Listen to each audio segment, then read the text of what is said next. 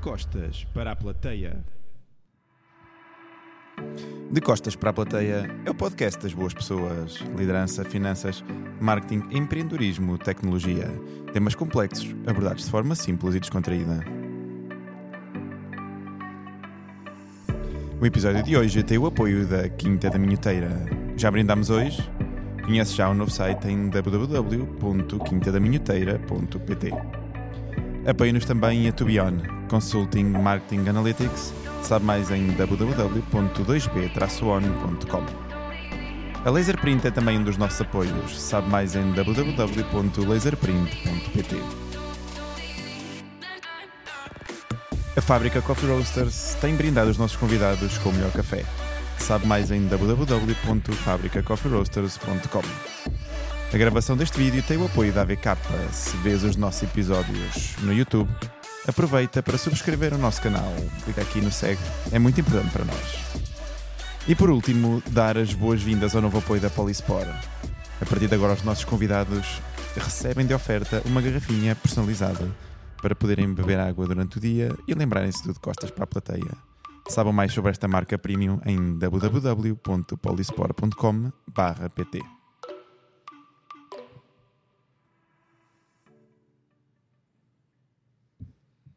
Após esta epopeia de patrocinadores, é bom, é bom, já sabem, se quiserem apoiar o podcast, entrem em contato connosco. Um, e bem-vindos a mais um episódio aqui do podcast Costas para a Plateia. E hoje, o último episódio aqui da terceira temporada, gravamos aqui com o nosso já habitual Luís Fagulha.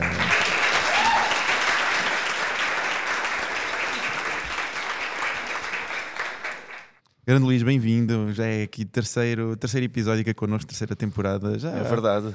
Daqui a nada já tens mais episódios do que eu, inacreditável. Não, isso não é possível. É possível, é possível, pode acontecer quando lanças o teu, o teu próprio podcast. Muito bem-vindo, é sempre Obrigado. um prazer estar aqui contigo. Estamos aqui, são 5h49, eh, para, para, como é hábito nos nossos, ah, nos nossos dias de treino às 5 da manhã, o lixo atrasado.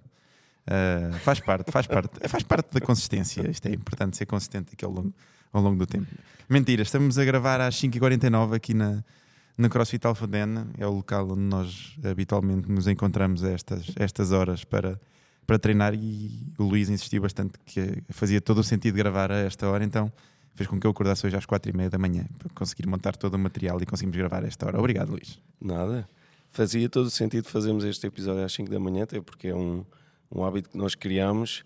Uh, ultimamente não tem sido fácil, tu não tens colaborado nesse sentido. E aí, tu também não arranjaste um amigo de quatro patas, Ah, mas não vamos aqui desabafar aqui sobre estas agru- agruras da vida, Está nesta senão... disputa, É não vale isso. a pena. Vamos, vamos só focar-nos aqui no nosso, no, nosso, no nosso hábito. De facto, nos últimos tempos tem sido mais complicado, mas vamos, vamos mudar isso. Vamos a isso. Então, amigo, bem-vindo aqui então mais, mais uma vez. Eu gostava por começares por te apresentar. Quem ainda não ouviu, o Luís fez connosco aqui na primeira temporada, fechámos a, a temporada com, com ele. Na segunda temporada fez parte do painel de quatro convidados para onde estivemos a falar sobre uh, paternidade e maternidade. Um episódio fantástico que não, não percam, se ainda não ouviram, vale muito a pena uh, ouvir. E hoje vamos nos focar aqui um bocadinho mais aqui na parte da carreira de, de enfermeiro aqui do Luís e como é que está um bocadinho da, da profissão em, em Portugal e depois vamos nos focar aqui na criação de novos hábitos. Vamos falar precisamente aqui da nossa experiência uh, de treino às 5 da manhã, como é que foi, prós, contras e de, de, outras, de outros assuntos aqui relacionados também com, com, esse, com, com essa problemática do, do treino e, da, e da, da vida do dia, do dia a dia. Então, amigo, gostava que começasses por te apresentar aqui aos nossos ouvintes, se ainda não, se ainda não te conhecem, ficaram aqui já com uma, uma- mais uma pequena resenha. Ok, então meu nome é Luís Fagulha, tenho 42 anos, uh, sou enfermeiro de profissão. Uh, a minha carreira começou em 2000. Eu fiz o curso de, de enfermagem no último ano em que os enfermeiros faziam o- a sua formação como bacharelato. E, portanto, passados três anos eu tinha o curso de bacharelato e sendo o último ano de bacharelato eu tive a oportunidade de fazer mais um ano de complemento e assim acabei é a licenciatura, com não a é? licenciatura. Neste momento o curso de enfermagem já, já parte de base como uma licenciatura. Ah, nessa altura Uh, pude fazer esse ano complementar que me deu uh, a licenciatura já a trabalhar, porque tinha o curso de bacharelato, e portanto foi logo uma oportunidade para fazer o, o, este ano complementar e trabalhar ao mesmo tempo. Okay? Nessa altura, o meu percurso começou no Hospital da Cruz Vermelha, nesse ano, uh, num serviço de cirurgia cardíaca, e a partir daí uh, o meu foco foi sempre no, no, doente crítico e comecei nessa altura a trabalhar num serviço de urgência, na altura no Curri Cabral e, e foi, uma, foi uma escola brutal fazer uh, serviço de urgência e nessa altura tive também a oportunidade de, de conhecer o INEM, fiz um curso de... Só está aqui o microfone. Ok. Tá. Fiz um curso de para ser enfermeiro de VMER, que é a viatura médica de emergência e ressuscitação. Eh, na altura, isto já estamos a falar em 2004, 2005, e a partir daí o meu foco teve sempre no doente crítico, eh, com serviço de urgência, na altura VMER e depois com a oportunidade também de fazer helicóptero no INEM, que foram experiências brutais eh, para mim.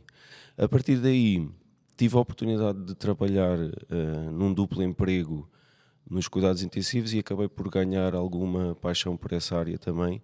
E passados sete anos de serviço de urgência decidi uh, mudar completamente e fui nessa altura para um serviço de cuidados intensivos, uh, o qual mantive em diferentes hospitais durante aproximadamente oito, oito anos por aí.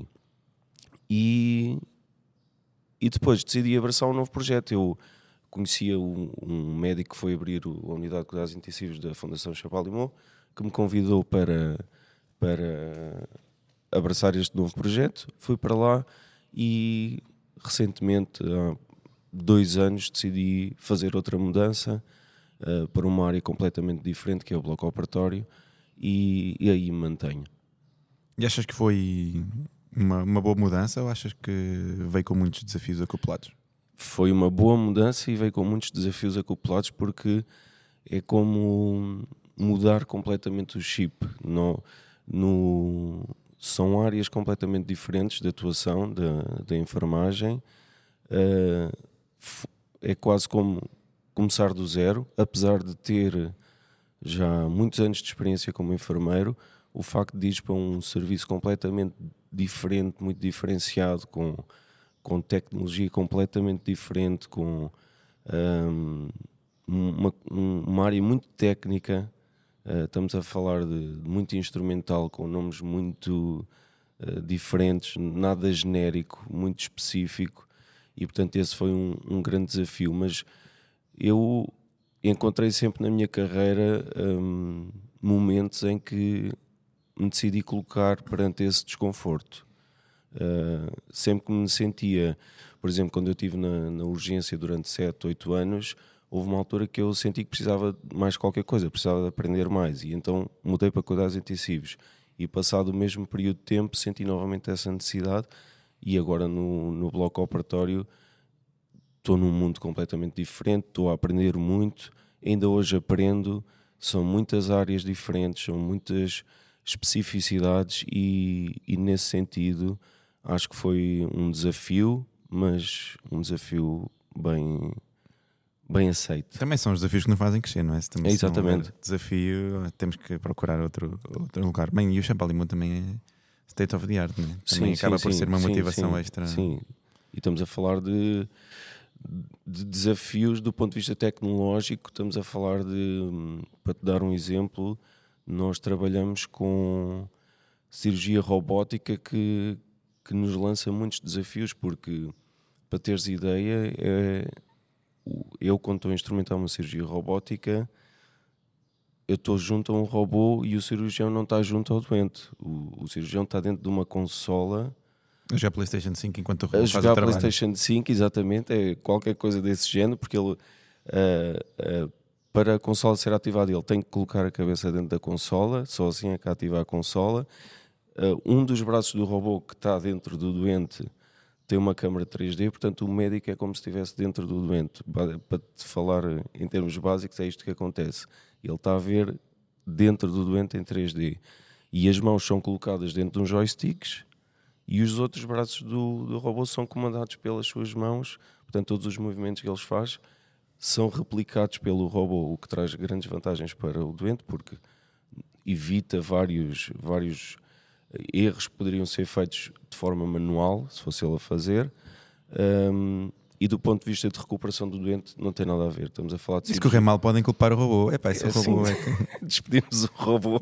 corta os braços ao robô. Isso é culpa sempre do robô. É visionários. Quem, quem instalou lá o é robô assim. sabia que, estava, que a coisa ia correr bem. E portanto, nós estamos a instrumentar e a lidar com o robô ao nosso lado e o cirurgião não está ali perto de nós. Claro que temos outro cirurgião ajudante que, que também está ali connosco, mas acaba por ser um mundo completamente diferente. Muito fixe. Como é que achas que está aqui a, a profissão de enfermeiro em Portugal? Olha, tu, tu vês notícias, certo? Epá, eu vejo pouca televisão, confesso. Por isso é que eu gosto dos vossos testemunhos. Eu gosto mais de, de contacto. Cara Então, cara. olha, vou-te atualizar em relação Atualiza, a isso. atualiza. Olha, a carreira de enfermagem, hum, olhando assim historicamente, eu quando comecei a trabalhar, eu acho que nós estávamos num- numa boa posição, não só em termos de status na sociedade, como do ponto de vista profissional havia um reconhecimento por parte das empresas ah, do esforço dos enfermeiros. Já na altura era necessário cobrir muitas horas em falta nos hospitais, mas essas horas eram valorizadas do ponto de vista financeiro. E isso foi-se perdendo ao longo dos anos. Não só em termos de, de carreira, mas com a valorização desse trabalho extra que os enfermeiros têm que fazer para garantir que os cuidados são prestados com um mínimo de, de qualidade. E o que tu vês hoje a acontecer é, é um fenómeno muito triste, na minha perspectiva, que é o Estado forma enfermeiros, investe nesses enfermeiros e muitos deles nem sequer exercem Ficam, cá ficam por cá, não é? e não exercem sequer um minuto de enfermagem em Portugal. Isto tem muito a ver com o facto de, de não haver neste momento esse reconhecimento do ponto de vista da carreira e financeiro, e por outro lado, não há motivação para trabalhar eh, com as condições atuais que, que nós temos. E portanto, tu tens uma taxa de imigração em enfermeiros brutal. A nossa bastonária está sempre a, a- a tocar eh, nesse ponto, sempre que é solicitada para falar em, em meios de comunicação social. E, e o que eu vejo de pessoas que acabam por fazer esse, tomar esse passo de ir para fora é que encontram o reconhecimento lá do outro lado. E, e é uma pena. Não, o, Portugal, o português, por, por esse mundo fora, é sempre acaba por ser, por ser reconhecido, não é só no, Sim, na sim, parte da enfermagem. Acaba por ser em quase todas as profissões eh, bastante reconhecido o seu esforço e valorização. E de facto, à, à minha volta, acaba por ter mesmo muitos, alguns familiares que, que abraçaram essa carreira e que acabaram por ir para, É para o exterior e por lá É continuam. verdade. E nós somos. uh, A nossa formação é reconhecida lá fora como muito, muito boa, com enorme qualidade e completa. Um enfermeiro que sai daqui e vai trabalhar, vou dar um exemplo, em Inglaterra, uh, lá a formação é muito limitada, é muito compartimentada e. Para teres ideia, um enfermeiro que chega lá não pode picar uma veia sem ter um curso específico de picar uma veia não pode pôr um catéter urinário sem fazer o curso específico de pôr um catéter urinário. E nós cá sabemos, a, saímos do curso a fazer isso tudo. Não, não é uma formação que tu encontres em todo o mundo né, com esta qualidade. E, e isso é reconhecido lá fora e, e somos recrutados. Nós temos países que vêm cá a Portugal fazer eventos para se Só para mostrarem recrutar, é? só para recrutar enfermeiros. E eu, eu curiosamente, eu, eu e a Cláudia, que é a minha mulher, somos enfermeiros. Curiosamente, tivemos um, num desses eventos para ir trabalhar para o Médio Oriente. Tivemos a um pequeno passo de tomar essa decisão. Acabámos por não ir porque hum, não nos garantiam eh, seguro de saúde para as crianças e a educação para as crianças, e isso depois ia acarretar custos muito elevados e, portanto, se calhar não, Não ia compensar. não ia compensar. Mas reconheço que para quem não tem filhos, para quem quer ter uma eh, experiência. ter é? uma experiência diferente, é muito tentador. É muito tentador. Essa acaba por ser, principalmente o Médio Oriente, para quase todas as profissões agora, hoje em dia, acaba por ser uma oportunidade que quem, quem não tiver família, depois a família já começa, a- começa a pesar. E nós, Claro, apesar de tudo, claro. Portugal Ainda tem muita coisa boa e, pronto, e nós nascemos aqui, não é? Também gostamos de valorizar o nosso, É o nosso país. Qual é que achas que é o, o futuro da, da profissão? Se calhar pode ser um bocadinho mais específico cá em Portugal e um bocadinho mais abrangente, ah, até porque tu estás num local onde por norma costumas ver o futuro a acontecer, não é? Exatamente. Ah, e aquilo que se passa ali na Champalimau, se calhar só daqui a 10, 15, 20 anos é que se vai replicar ah, no, resto, no resto do país. Como é, que- como é que tu vês aí o futuro da, da profissão? Olha, o futuro, hum, eu acho que o, o grande, o grande desafio da enfermagem para o futuro, neste momento, é, é precisamente manter eh, os cuidados personalizados e humanizados eh, perante toda esta tecnologia que está, que está a aparecer. Nós temos tudo informatizado, temos muita tecnologia, mas o, o core da enfermagem é o, Ainda é o toque humano. é o toque, é o toque. E eu acho que é isso que faz muita diferença e daquilo que eu falo com as pessoas, a experiência de, de uma pessoa que passa por um problema de saúde, muitas vezes hum, o que fica marcado é a presença do enfermeiro, porque é o enfermeiro que está lá 24 horas por dia, é o, é o enfermeiro que as pessoas recorrem uh, a qualquer hora e é isso que estavas a falar, o toque, o, o olhar, o, uma palavra pode ser às vezes muito importante no decurso da doença e nós estamos lá sempre. Isso aí não há dúvida. Uh, e o desafio que eu, que eu vejo na, na enfermagem para o futuro é exatamente manter este cuidado humano, este, esta proximidade perante tanta tecnologia. Nós hoje temos doentes que estão em casa monitorizados e não têm ninguém. Não, temos eh, telemetria, temos muita coisa a acontecer que pode ser um- uma barreira nessa, nessa, nesse toque, nesse cuidado, e eu acho que esse é o grande desafio da enfermagem. E Outro arranjar aqui um equilíbrio, não é? É, Entre... exatamente, entre a e manter, humana- e manter essa, essa relação humana com, com as pessoas que faz grande diferença. Porque, como eu estava-te a dizer, há muitas pessoas que saem do hospital e aquilo que, que levam, e, e se calhar só aí é que reconhecem realmente o trabalho do enfermeiro, é quando passam por uma, um problema de saúde e percebem aquilo que o enfermeiro pode fazer e a diferença que faz ter um bom enfermeiro eh, ao lado delas. Muito bem. Que conselhos é que tu davas aqui para quem quer abraçar, abraçar a carreira? O primeiro conselho é não vão para a enfermagem.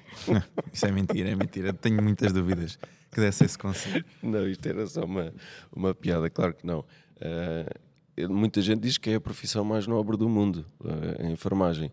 E eu acho que se uma pessoa toma essa decisão em consciência e abraça esta profissão, eh, está a tomar o passo certo. Os conselhos que eu, que eu dou é nunca perder o foco, eh, trabalhar a resiliência, porque muitas vezes é, é complicado uh, lidar com determinadas situações e mais do ponto de vista prático eu acho que os enfermeiros devem hum, se dedicar a uma área da enfermagem porque hum, quando eu comecei quando eu tirei o curso e comecei a trabalhar havia muita ideia que o enfermeiro devia saber Tudo e um mais um bocadinho de tudo, é? um bocadinho tudo. E depois tu acabas por saber em especificidade pouco de algumas coisas. E portanto eu acho que o, o caminho eh, passa muito por tu diferenciares numa área, investires nessa área e portanto tu vais ser reconhecido nessa área. Eh, portanto o meu conselho é fazer o curso de base, procurar um, um foco dentro da enfermagem, numa área de cuidar e investir nessa área para se tornar relevante nessa área. Muito bem. Já sabem que se estiverem a pensar concorrer a, enfermagem e quiserem alguns conselhos ou alguma mais informações, podem contactar aqui o, podem contactar, o podcast que eu meto-vos em contacto aqui com, com o Luís. Ahm, vamos então agora entrar aqui um bocadinho aqui na, naquilo que era ah, aqui a nossa experiência que já vai fazer em novembro dois anos de 5am, isto o tempo voa, né? Podes querer. Um, e começar aqui a abordar aqui pela, pela parte das- da mudança de hábitos. Uh, tu estiveste também habituado aqui ao longo da, da tua carreira a ir mudando várias vezes de, de local de, de trabalho e de, de desafio, por isso acaba a mudança acaba por ser um daqueles fatores que leva a que as pessoas não não mudem tanto ou não abracem tanto novos, novos desafios. Quão difícil é que tu achas que é mudar hábitos? Olha, eu acho que é difícil mudar hábitos. hum, é muito difícil mudar hábitos se tu não estiveres habituado a mudar de hábitos. Isto é, parece Não, mas faz estranho, sentido, faz sentido sim. mas é faz estranho. algum sentido porque tu eu acho que eu acho que existem pessoas que têm essa essa disponibilidade já no, nos seus genes são mais eh, aptos para lidar com essa mudança mas eu acho que tu consegues treinar isso e, e eu sempre me vi como uma pessoa como hum, uma pessoa difícil para para ter esse tipo de, de comportamento, mudar de hábitos, porque e vamos, vamos ser francos, o- a nossa área de conforto limita-nos a fazer essa mudança muitas vezes. E a nossa cabeça, perante um, um evento de mudança, vai-nos sempre dizer para, para não dar esse passo, porque vamos estar mais confortáveis daquela maneira e, portanto, vai-nos proteger. Se tu treinares esse, esse mecanismo, essa consciência de que o desenvolvimento está exatamente fora da tua zona de conforto, tu vais conseguir criar esse hábito de fazer estas mudanças de hábito. E é curioso esta, esta nossa metodologia de treinar às 5 da manhã surgiu, acho que assim, espontaneamente, numa ideia tua, num treino. Vamos fazer um treino amanhã às 5 da manhã. Eu concordei com isso. E a partir daí nós percebemos que podíamos criar aqui um, um Uma hábito rotina, diferente, uma rotina que no, que no início não foi fácil, nada fácil, devo dizer, eh, porque acordar às quatro e meia da manhã para vir treinar às 5 É duro, é, duro, é duro no inverno com mau tempo, ehm, muitas Sim, vezes a deitar tarde. Nós ainda por cima começámos em novembro, portanto, Sim, a coisa estava, não na, estava fácil. na altura crítica do ano e aquilo que eu, que eu percebi é que passado algum tempo de nós nos eh, dedicarmos a este horário as coisas já saíam de outra maneira e já não custava sair da cama da mesma maneira e, e eu acho que tu falaste de, não sei se foi num post ou num, num dos teus episódios tu disseste uma coisa que, que faz todo o sentido que é e que eu não encontro a palavra em português tu falaste em accountability Uhum. que em português poderia ser se calhar compromisso, mas É, é, mas é um bocadinho diferente porque é um compromisso com, com, alguém, outra, com alguém, sim. não é? Tu tens aquela pessoa, portanto, eu acho que uma forma, um- uma das coisas que pode ajudar uma pessoa a, a mudar hábitos é encontrar alguém, encontrar pares que estejam na mesma sintonia, porque é diferente eu acordar às 5 da manhã sozinho, saber que vou treinar sozinho e se calhar fico na cama, porque não tenho ninguém do outro lado com esse compromisso. Outra coisa era às vezes eu acordar e pensar, fogo, ele já, já deve estar a caminho, eu tenho que ir. E isso faz toda a diferença. Portanto, eu acho que hum, quando mudamos de hábitos, eh, se tivermos alguém, se conseguimos partilhar esta decisão com alguém, vai tornar o processo mais fácil. E aquilo que os estudos dizem, daquilo que eu ouço em podcast e que leio algumas vezes, é que tu, para criares um hábito, tens que manter esse hábito pelo menos durante 21 dias. Portanto, é um processo difícil no início e a gente percebeu isso, mas depois de criares o hábito, a coisa flui. E hum, se tu sais dessa zona de conforto, se tu crias esse novo hábito, quando tu fores eh, colocado perante nova decisão de mudar o, outro hábito, eu acho que vai ser mais fácil. Por isso eu acho que é uma coisa que se treina. Não, sem dúvida. É, aqui, relativamente aqui à mudança de hábitos, eu acho que há duas considerações muito importantes. A primeira é que as, as mudanças devem ser eh, lentas e ponderadas. Ou seja, se nós formos muito radicais, e acho como tudo na vida, quer com as dietas, quer com especificamente nesta questão de- das mudanças, tentamos fazer uma mudança muito brusca, hum, acho que é muito mais difícil de, de implementar. Porque eu lembro-me quando começamos nos primeiros, nos primeiros, nos primeiros tempos, hum, acabámos por não começar logo, logo às 5 da manhã. Começámos um bocadinho mais tarde. Uhum. Primeiro começou às 5h45, depois puxámos um bocadinho mais para trás, passado duas, duas semanas. E o facto de ser gradual acabou por eh, ajudar bastante. Principalmente porque nos primeiros tempos chegávamos a casa, e certamente tu também eras, eras igual, acabava por eh, estar eh, nove e pouco, já estava completamente arrebentado no sofá, dormia já por tudo, todo lado. E à medida que o tempo foi passando, e que continuei a acordar cedo, continuamos a acordar cedo, já dava por mim a aguentar até mais tarde. Obviamente que é impossível. Quem, quem quiser ter o sono é muito importante para, para a Claro é, recuperação. claro que é. Portanto, não aconselho estar a deitar à- à uma da manhã e acordar, Como é acordar óbvio. às 5.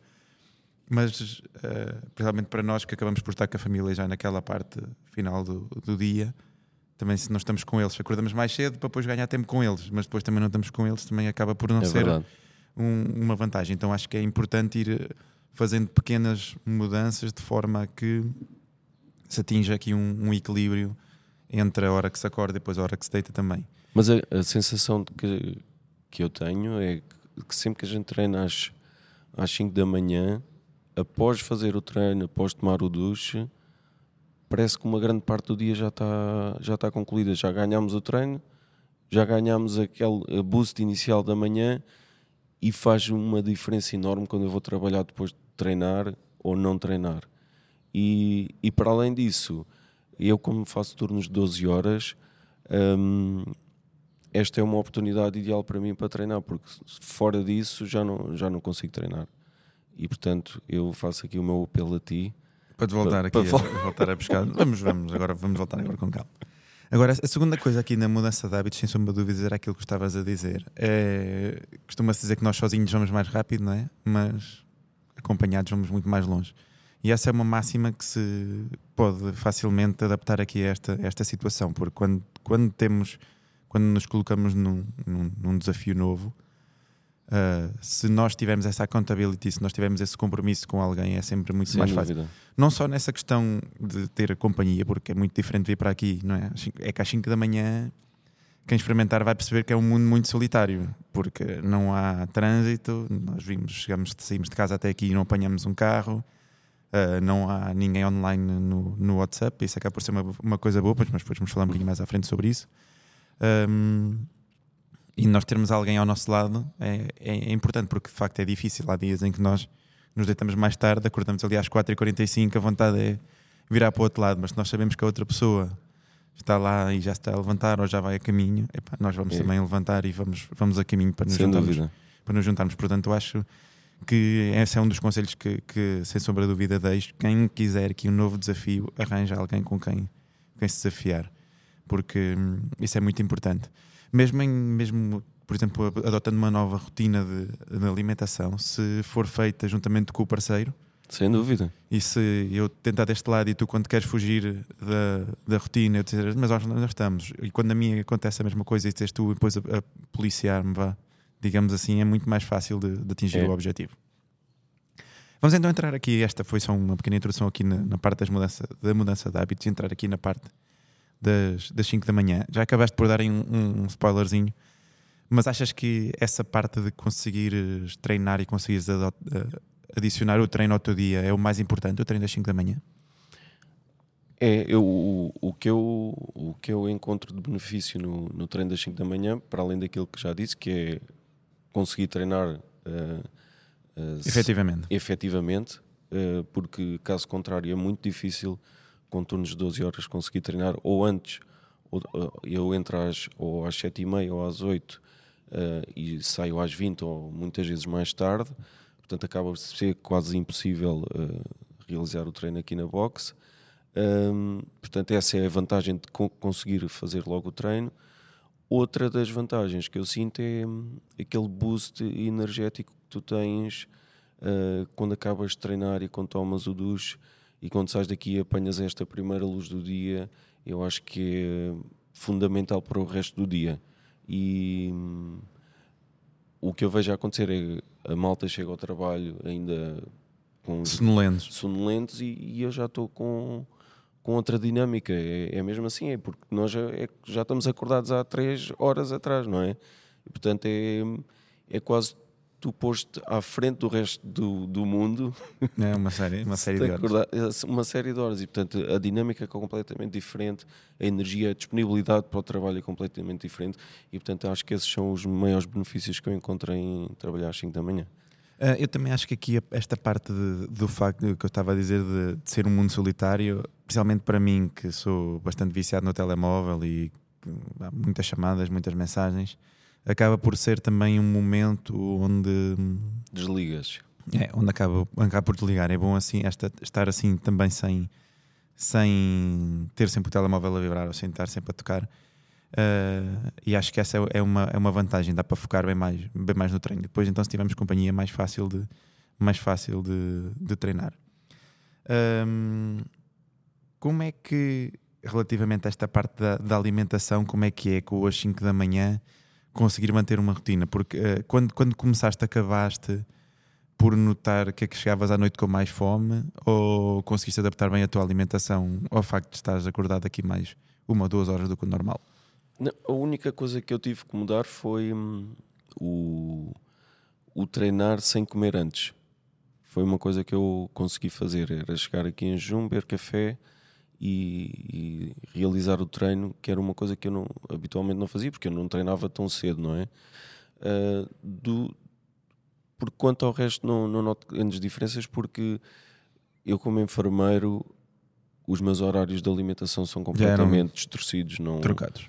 É muito difícil manter um, um equilíbrio na, na, alimentação, porque às vezes tenho que comer em 10 minutos, 15 minutos entre cirurgias e acabo por cometer muitos erros no, no ponto de vista da alimentação, um, mas porque sou mesmo limitado em termos de tempo e acho que isso não, não ajuda. Em relação ao treino em jejum, que foi uma coisa nova para mim, uh, acho que correu bem, não, não encontrei assim nenhuma dificuldade. Se calhar no início uh, notava assim um bocadinho mais.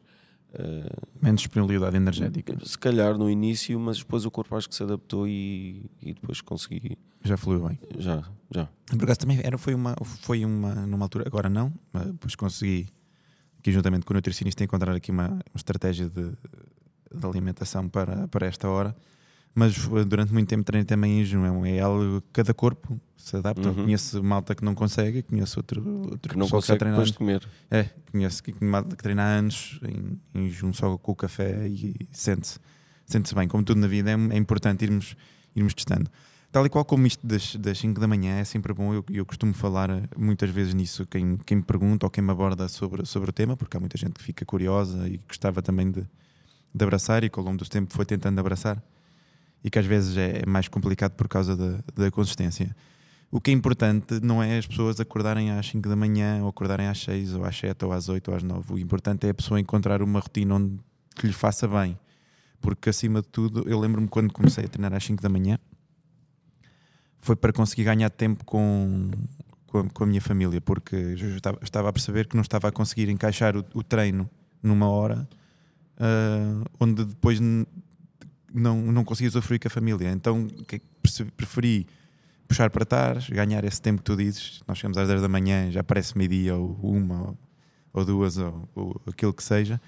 E, e tens essa disponibilidade para a família. Exatamente, e ganhar é uma coisa que consegui começar a treinar com consistência, uh, treinar todos os dias e ainda assim ganhar o tempo.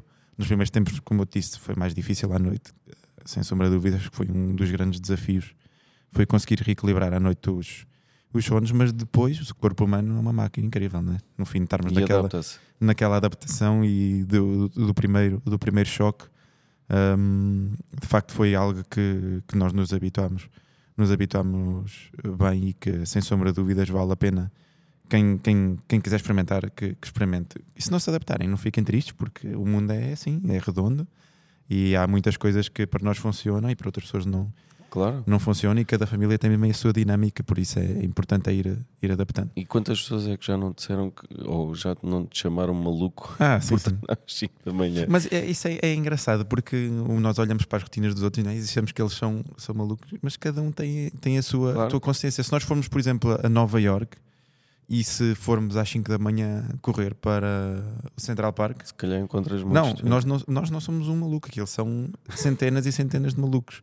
Uh, aqui em Portugal é que não há esse, tanto essa rotina de treinar, treinar cedo. Para mim, quando venho treinar aqui à boxe às seis e meia ou às sete e meia, se calhar em termos físicos e quando vou correr essa hora noto que tenho, tenho outra performance, sem sombra de dúvidas, o meu corpo reage melhor ao treino no final do dia, mas a minha cabeça já estou, já estou a treinar completamente já desgastado. É verdade. Não é sem sombra de dúvidas que treinar de manhã e, e essa foi um dos grandes desafios para mim ao longo da minha vida, porque quem me conhecia e quem me acompanha quando eu tinha 24, 23, 22 anos, 25, 26 até aos 27 anos, e se eu dissesse que ia trabalhar antes das 10 da manhã, o pessoal eh, era, dizia que eu era maluco. Não, como é que é possível? Não é impossível. Porque eu nunca ia, mesmo no, no próprio trabalho, acabava por, a- por, estragar um bocadinho a minha chegada de manhã e saía sempre muito mais tarde, mas de manhã era, era sagrado. Quando eu agora, mesmo em condições normais, fim de semana, acordo tranquilo às 7 da manhã, 7 e meia, sem, sem stress. O facto de também ter a Bianca também ajuda, porque ela Ajuda. também acorda. acorda muito cedo, mas é algo que, que, que não me custa. E acho que essa mudança de hábitos ao longo, ao longo do tempo acabou por mostrar que de facto para mim a vida funciona muito melhor se eu acordar cedo Claro. do que se eu pu- puser as coisas todas para a tarde. Porque depois é isso que estás a dizer, nós temos trabalhos exigentes e marcamos um treino para ah, a noite. E chegamos à noite e estamos completamente rebentados. A probabilidade de falharmos Uhum. o treino A disponibilidade não, não é mesmo. não é, vamos, é, é muito mais fácil nós dizermos assim: olha, treino amanhã, do que se vies às 5 da manhã ou às 6 da manhã ou às está 7 da manhã e já está feito. E É aquele treino mesmo. já ninguém te tira. E treinar é muito importante, malta. E quem está a ouvir aqui o podcast e não treina, treinar é muito importante. Está mais do que comprovado cientificamente. Parte mental, parte física, saúde, sem sombra de dúvidas. É muito, muito, Aliás, muito importante. tu e tu és, eh, és culto nessa área do desenvolvimento pessoal, se tu fores ler livros de hábitos de pessoas de sucesso, tu vais encontrar sempre o exercício físico e, sobretudo, eh, numa hora precoce do dia. As, as pessoas com, com grande sucesso têm esse hábito de treinar cedo, de fazer logo o exercício físico eh, às 5 da manhã, às 6 da manhã, e é essa hora que eles treinam e fica o treino feito e eles o resto do dia já estão com outra disponibilidade. E é isso que eu tenho lido. E no- nós temos este dizemos entre nós o 5am Club e existe mesmo um livro que, que fala disso do Robin Sharma que hum, ele tem até curiosamente uma, uma metodologia diferente que propõe para fazer às 5 da manhã que se, di- que se divide em três slots de 20 minutos cada uma que, hum, em que 20 minutos iniciais são para exercício físico e ele acaba por propor um, um treino de alta intensidade durante esses 20 minutos. Os segundos 20 minutos para um- uma área de, hum, de meditação e a terceira slot de, de 20 minutos para desenvolvimento pessoal, por exemplo, ler um livro, ouvir um podcast ou qualquer coisa, e ele propõe isto às pessoas que querem ter sucesso. E portanto, é, acho que nós estamos no caminho certo. É, Treinamos uma hora, portanto, falta, agora, falta o resto agora enca- encaixar.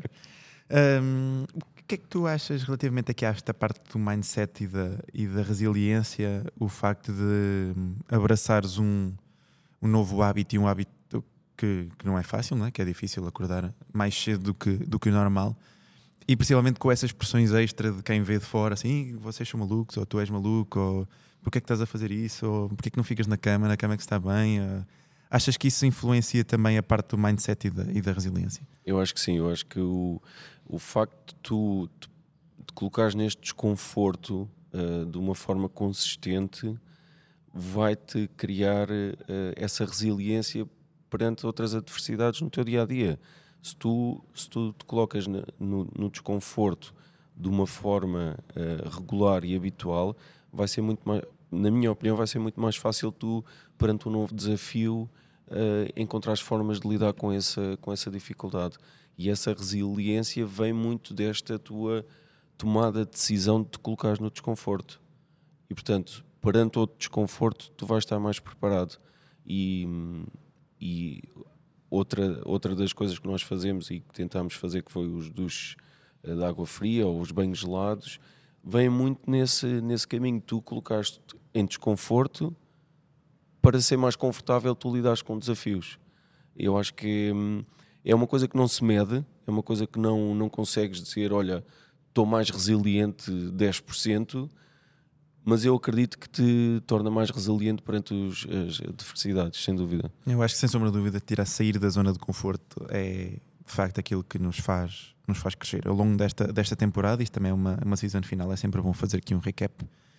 Acho que não houve um episódio onde não se falasse nessa, nessa questão de sair da zona, da zona de conforto, principalmente em termos de crescimento, em termos de desenvolvimento. E em termos na, na capacidade da aquisição de novas competências e capacidades, sair da zona de conforto é, é fundamental. E isso foi um, uma questão para mim, foi central em toda, desde a parte. De, e falei com muita gente de muitas profissões diferentes, da parte de empreendedores, uh, gestores de equipa, uh, líderes, uh, fotógrafos, todas as pessoas com quem acabei por, por conversar aqui nesta, nesta temporada falaram nessa importância de sair da zona de conforto para, para crescer. Para crescer, sem sombra de dúvidas. E eu acho que o facto de fazermos algo que, que até então não era, não era uma rotina, não é? entrar num, num novo ciclo horário, toda essa adaptação que isso leva, a adaptação da, da família, tudo isso vai construindo um mindset que mostra que, ok, a mudança é possível e eu sou capaz. Eu acho que é essa, essas, duas, essas, duas, essas duas questões são ferramentas muito poderosas naquilo que, que, que nos leva a, a, atingir outros, outros patamares. E sem sombra de dúvidas, a ação é a, prima, é, é, uma é a única forma de fazer acontecer. Não importa nós acharmos que temos que fazer isto ou que devíamos fazer aquilo, mas depois, se não, efetivamente não agimos, não vamos conseguir. Sem dúvida. Não vamos conseguir ir em frente. Um, realmente também tinha aqui essa, essa, antes de entrarmos aqui na parte final, uh, daqui dos banhos frios e dos, dos, banhos de gelo, foi uma coisa que tu começámos aqui com os, com os banhos com os banhos frios, não é? Acabaste depois por comprar uma, uma, banheira, uma banheira de gelo. Como é que foi eh, aqui a, a experiência para ti, Luís? Olha, foi, foi, foi desafiante mais uma vez. E... Espera, espera, espera. Tá, desculpa aí, houve aqui um problema técnico. Um, como, é que foi, como é que foi a experiência, Luís? Contei. Olha, a experiência foi, foi desafiante, foi desconfortável. Se bem te lembras, nós quando começámos isso também era na altura do inverno. Sim, não começámos logo nos primeiros tempos, mas começámos ali em janeiro, Sim. se não me engano, janeiro, fevereiro. Com um frio desgraçado incrível, e, incrível. com a água a sair aqui destes tanques nem consigo descrever. Eles mudaram o tanque de propósito quando eles ouviram aqui a nossa conversa no balneário e vamos pôr água ainda mais fria para, para arrebentarmos com a vida deles. Aquilo até doía no corpo. Um, mas a, a sensação pós-banho gelado era sempre incrível. Um, e custou sempre, custa sempre. Custa sempre, custa sempre. Não, não passa a ser confortável, mas isto vem, vem muito na, naquilo que estavas a dizer de se nós nos colocarmos perante este desconforto, eu acho que perante outros uh, momentos desafiantes, nós vamos ter outra preparação para lidar. Pelo menos é nisto que eu acredito e é por isso que eu faço. É porque hum, a cabeça vai-me dizer para que é que vais fazer este, vais pôr debaixo de água fria, para que é que vais pôr dentro de água com gelo, tu és parvo, para que é que estás a fazer isto? Mas sou eu contra a minha consciência. Cabeça, claro.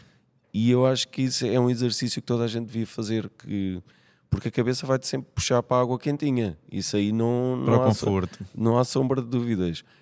E tu venceres esse desafio quase de uma forma diária vai trazer, é aquilo que eu acredito, vai trazer muitos benefícios, para além do que existem estudos que dizem que tem propriedades anti-inflamatórias, do ponto de vista do sistema imunitário também tens boosts muito, muito positivos. O facto da descarga da adrenalina ajuda muito no parte do foco. Exatamente. Mas vamos deixar isso para um, depois um episódio mais à frente, que é uma okay. das minhas ideias, porque falar especificamente só sobre essa parte dos okay. benefícios e depois eu convido para, gra para gravarmos os dois. tá uh, e com mais em ciência. Mas sem sombra de dúvida, isso que estavas a dizer é, é muito, muito, muito, muito importante. Essa parte de nos colocarmos uh, no desconforto e de facto, não, com o tempo não, eu ia dizer que não se torna mais fácil. Não, nunca é fácil, mas acabamos por ficar um bocado mais habituados. Claro que sim, claro que sim. Mas é sempre uma. É sempre... Mas uma das grandes diferenças que eu mudei é que eu acho que houve dois ganhos. Uh... Quanto a mim, isto não, não parece nenhum estudo científico, nem. Claro. É, foi algo que eu notei que, que aconteceu. Pode ser mera impressão minha, mas é muito mais fácil entrar agora na água do mar. Sim, ah, sim, sim. Eu uh... notei o mesmo mesmo em condições mais, mais frios, onde eu sei que antigamente não metia lá um dedo e desaparecia para 500 metros de longe, mas e agora vou e, e fico e, e, saio. E a outra é que comecei a usar muito menos roupa ao longo de quando está frio. Ok. Sinto muito menos necessidade de estar tão agasalhado como estava, como estava antigamente. Olha, isso é uma coisa que eu nunca reparei, mas é curioso também perceber isso. E mesmo em condições normais, agora uso quase sempre t-shirt e mesmo no, no inverno uma camisola ou um casaco simples por cima de uma t-shirt. É, é, Has de reparar. Ok. Mas por acaso foram, foram as duas, foram as duas mudanças que eu, que eu detectei. Uh, mas sem sombra de dúvida. Só acho que isto anda muito aqui à volta, que é esta parte da mudança de hábitos, vai ver uh, dos banhos. uh, vai bater novamente aquilo que estávamos a conversar da, da zona de conforto. Nós ao sair da zona de conforto e ao sairmos nestes pequenos 30 segundos, um minuto, não é? de sair da zona de conforto, depois leva-nos até. Que é isso, um desafio também banho de água fria todos os dias. Exatamente. Naquele, naquele gelo, portanto, isso para mim já não. Eu acho que até que depois acaba por ser inconsciente a forma como tu lidas com a adversidade, mas esta resiliência pode vir destas mudanças de hábitos, eu acredito nisso. Não, sem, sombra, sem sombra de dúvida. Luís, estamos a chegar aqui ao fim. Estávamos aqui a 45 minutos, ainda queríamos terminar aqui um, um bocadinho o treino, treino express. Uh, mensagem final aqui para os nossos, para os nossos ouvintes. Então a mensagem final é sejam resilientes, abracem o desconforto e não tenham medo da mudança porque é aí que vão encontrar um, o crescimento, acho eu. Muito bem, fantástico. Da minha parte, resta agradecer aqui ao Luís, mais um episódio incrível, terceiro episódio aqui com, comigo. Uh, aqui aos nossos ouvintes, muito obrigado por estarem desse lado. Um, este, este episódio final já veio com bastante atraso, uh, como contei no nosso Instagram. Tive uma avaria na nossa mesa de mistura. Esta mesa de mistura já é completamente aqui nova e foi também um desafio mexer com ela. Portanto, foi o, o sábado à tarde. Estive aqui de volta dela para programar. Não foi fácil, mas sem sombra de dúvidas, uh, valeu a pena aqui por esta, por esta gravação. Agora vamos fazer uma pausa de algumas semanas. Voltamos só em meio de agosto com novos episódios. Uh, Resta-me agradecer todo o apoio, o apoio dos nossos patrocinadores que são incansáveis e, e, incríveis, os nossos convidados, os nossos ouvintes, toda a gente aqui à volta do, do de Costas para a Plateia, tudo sempre com uma palavra, uma palavra de apoio. Se continuo aqui a fazer isto, este é o 21 episódio aqui desta terceira temporada, não para ser 12, portanto quase que fiz aqui o, o, o dobro. Se continuo é porque de facto o feedback que me chega e a, o carinho e a amizade, sem sombra de dúvidas, são um boost para, para continuar a fazer. Luís, muito, muito obrigado. Vamos agora aqui obrigado. escavacar aqui o, o cabedal aqui no, no instante. E a todos desse lado já sabem, se por acaso nos ouvem através do Spotify, se conseguirem dar uma notinha generosa, nós agradecemos para chegar, fazer chegar o podcast o mais longe possível. Se nos veem através do YouTube, tal e qual como foi no, na, aqui no, na apresentação dos patrocinadores, por favor, subscrevam o nosso, o nosso canal, é também muito importante para, para nós e é uma forma de, de apoio que às vezes não custa não custa nada, mas faz muita diferença em quem abraça este tipo de, de projetos. Fiquem atentos às novidades do nosso, no nosso Instagram, fiquem atentos também ao nosso Spotify. Se ativarem os alertas, já sabem, este episódio vai-vos logo dar um, um sinal de que foi carregado. E muito obrigado a todos por estarem, por estarem desse lado, Luís. Um abraço forte, meu amigo. Obrigado. Obrigado a todos.